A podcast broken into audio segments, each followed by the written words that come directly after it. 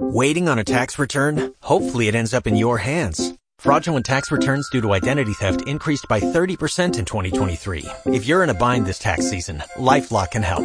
Our U.S.-based restoration specialists are experts dedicated to helping solve your identity theft issues. And all LifeLock plans are backed by the Million Dollar Protection Package. So we'll reimburse you up to the limits of your plan if you lose money due to identity theft.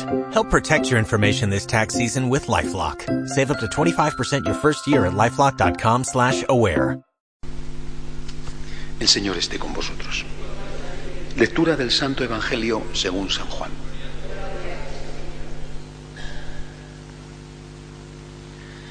En aquel tiempo los judíos agarraron piedras para apedrear a Jesús. Él les replicó, Os he hecho ver muchas obras buenas por encargo de mi Padre, ¿por cuál de ellas me apedreáis? Los judíos le contestaron, No te apedreamos por una obra buena, sino por una blasfemia, porque tú, siendo un hombre, te haces Dios. Jesús les replicó, ¿no está escrito en vuestra ley, yo os digo, sois dioses? Si la escritura llama dioses a aquellos a quienes vino la palabra de Dios y no puede fallar la escritura, a quien el Padre consagró y envió al mundo, decís vosotros blasfemas porque he dicho soy hijo de Dios. Si no hago las obras de mi Padre, no me creáis, pero si las hago, aunque no me creáis a mí, creed a las obras, para que comprendáis y sepáis que el Padre está en mí y yo en el Padre. Intentaron de nuevo detenerlo, pero se les escabulló de las manos. Se marchó de nuevo al otro lado del Jordán, al lugar donde antes había bautizado Juan, y se quedó allí. Muchos acudieron a él y decían, Juan no hizo ningún signo, pero todo lo que Juan dijo de éste era verdad. Y muchos creyeron en él. Palabra del Señor. No cabe duda de que el gran protagonista de la Semana Santa es Jesucristo. Y no hay ningún interés, nunca lo ha habido, en restarle a Jesucristo protagonismo. Pero no es el único. En, los premios de Hollywood, eh, de la Academia, en los Oscar, no solamente se premia al mejor actor o a la mejor actriz, también a los actores secundarios. Junto a la cruz estaba su madre. Y el papel de María fue decisivo. El que murió en la cruz fue Cristo. Y Cristo no era solo un hombre inocente que se sacrificaba por los hombres. Cristo era Dios, es Dios. Pero junto a la cruz, al pie de la cruz, estaba la Virgen. La tradición, la tradición tiene un valor, evidentemente. La tradición no es, no es palabra de Dios, pero tiene un valor. Ha puesto siempre una fecha en la, en la advertencia o la petición que Jesucristo le hizo a María para que estuviera a su lado. La Virgen no acompañaba a Jesús en sus andanzas evangelizadoras, ni tenía edad, ni Jesús la quería a su lado pasando por tantos momentos de angustia. Hoy acabamos de leer uno de esos momentos cuando intentaban apedrearle. ¿Te imaginas a la Virgen allí, al lado de Jesús? Pues no era ni el, ni el sitio para ella, ni, ni desde luego su hijo lo hubiera querido, aunque posiblemente ella sí lo hubiera deseado. Según la tradición, la Virgen seguía en Galilea, difícilmente en Nazaret, después de, del intento de matar a Cristo por parte de sus vecinos, pero muy probablemente en alguna casa amiga, probablemente en aquella familia de Cana, donde la Virgen era muy apreciada. Pero en todo caso estaba lejos. Hoy en día es una distancia que se hace con un coche en, pocas horas, pero entonces no. Entonces, según la tradición, eh, una semana antes del Viernes Santo, la Virgen fue avisada. Alguien fue, quizá Juan, alguien, eh, y recibió el encargo de su hijo.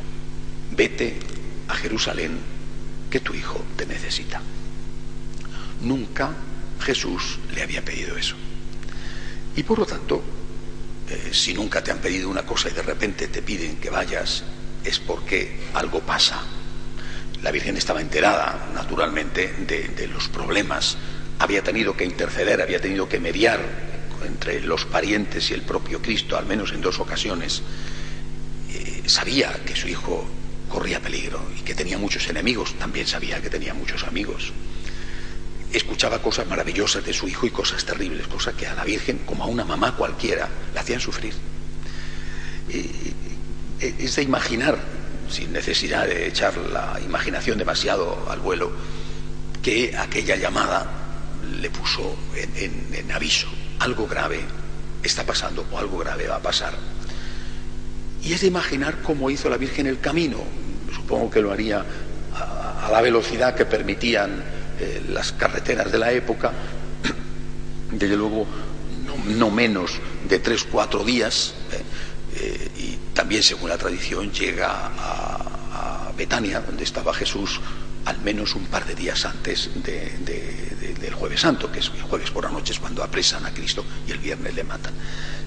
Según la tradición, martes o miércoles es cuando ella llega y se encuentra con su hijo antes de ese momento. ¿Os imagináis a la Virgen camino de Jerusalén eh, tan distinto aquel primer camino de Jerusalén que hace cuando va a visitar a su prima Santa Isabel estando embarazada de Jesús? Aquel segundo camino de Jerusalén que hace cuando ya está embarazada a punto de dar a luz. Eh, eh, camino de Belén. Belén está muy cerca de Jerusalén e Incaren, donde vivía Santa Isabel, está también al lado de Jerusalén, unos un poquito al norte, otros un poquito al sur. En esta ocasión no lleva al niño en el vientre, ni le lleva tampoco de la mano cuando va a Jerusalén con San José eh, y su hijo era un adolescente y el niño se pierde en el templo, etc. Jesús es un adulto y la ha mandado llamar porque la necesita. Es el día de la Virgen de los Dolores. Es el día en el que ella empieza a ponerse en lo peor, que es una cosa tan humana, ¿verdad? Ponerse en lo peor. ¿Qué le va a pasar? ¿Qué le está pasando? Y es también el día en el que ella empieza, o continúa, pero en esta ocasión ya con más intensidad, a ofrecerse.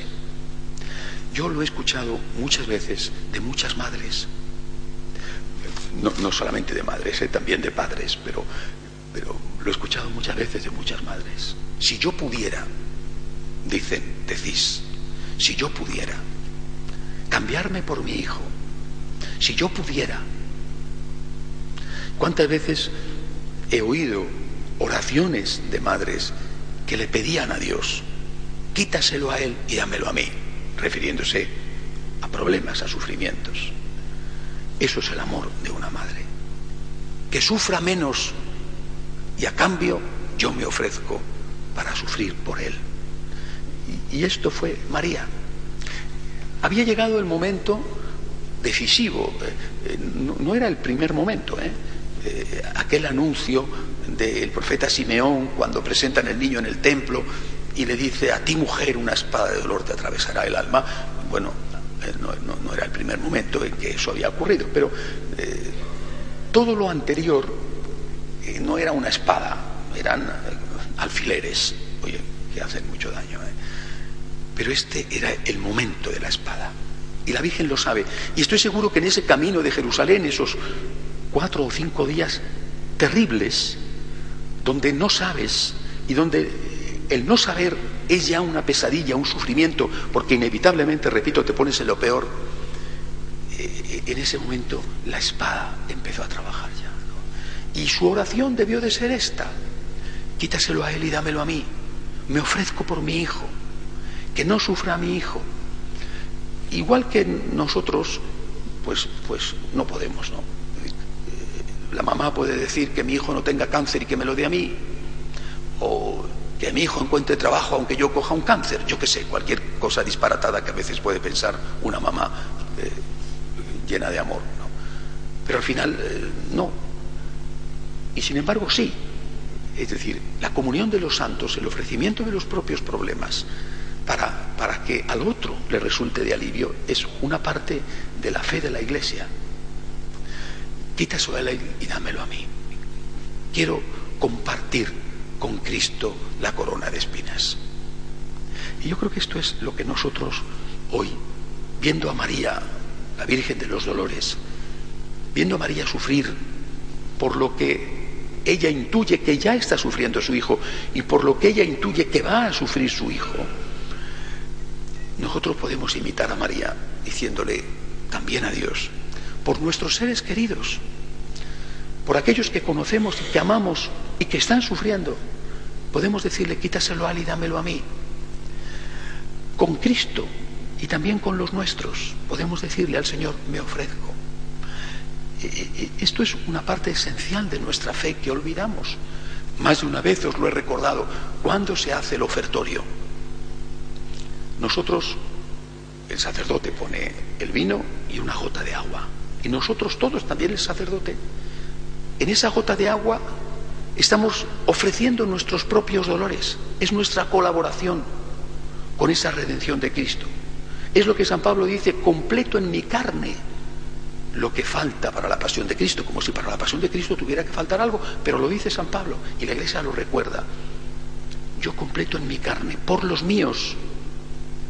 Señor, yo te ofrezco, acepto. Y cada uno tiene lo suyo, que a veces es ese dolor que sufres porque el otro sufre, o la incertidumbre, el miedo, la angustia, la enfermedad, pequeña, grande. Señor, yo lo acepto lo acepto por los míos. Yo creo que esta es la Virgen de los Dolores. No solamente una mujer que sufre y que suscita compasión, pena ver a una mamá, terrible momento. Pero no solo eso, sino ver a esa mamá que está sufriendo por su hijo y que lo está aceptando para aliviar de alguna manera el sufrimiento de su hijo. Imitemos nosotros en esto, María. En esta semana, de aquí al Viernes Santo, acompañando a María, acompañando a Jesús en este camino de la cruz. Digámosle esto al Señor.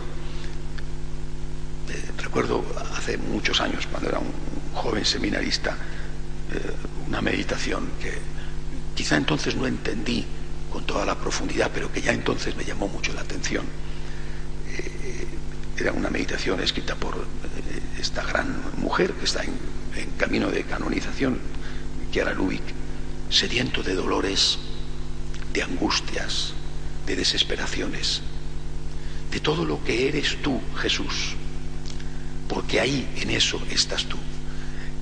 Eh, sediento, por lo tanto, de todo lo que es angustia para aliviar a Cristo y para aliviar a los nuestros.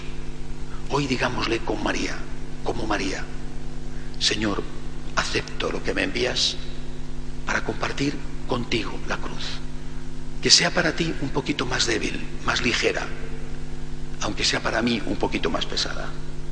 Y que sea para los míos, y pensad siempre en personas concretas, en momentos concretos, que sea para los míos un poquito más ligera, aunque sea para mí un poquito más pesada. Esto es un amor de una madre, yo creo que de la inmensa mayoría de las madres, y desde luego fue el amor de María. Que Dios nos ayude a practicarlo. De pie, por favor. O'Reilly Auto Parts puede ayudarte a encontrar un taller mecánico cerca de ti. Para más información, llama a tu tienda O'Reilly Auto Parts o visita oreillyauto.com.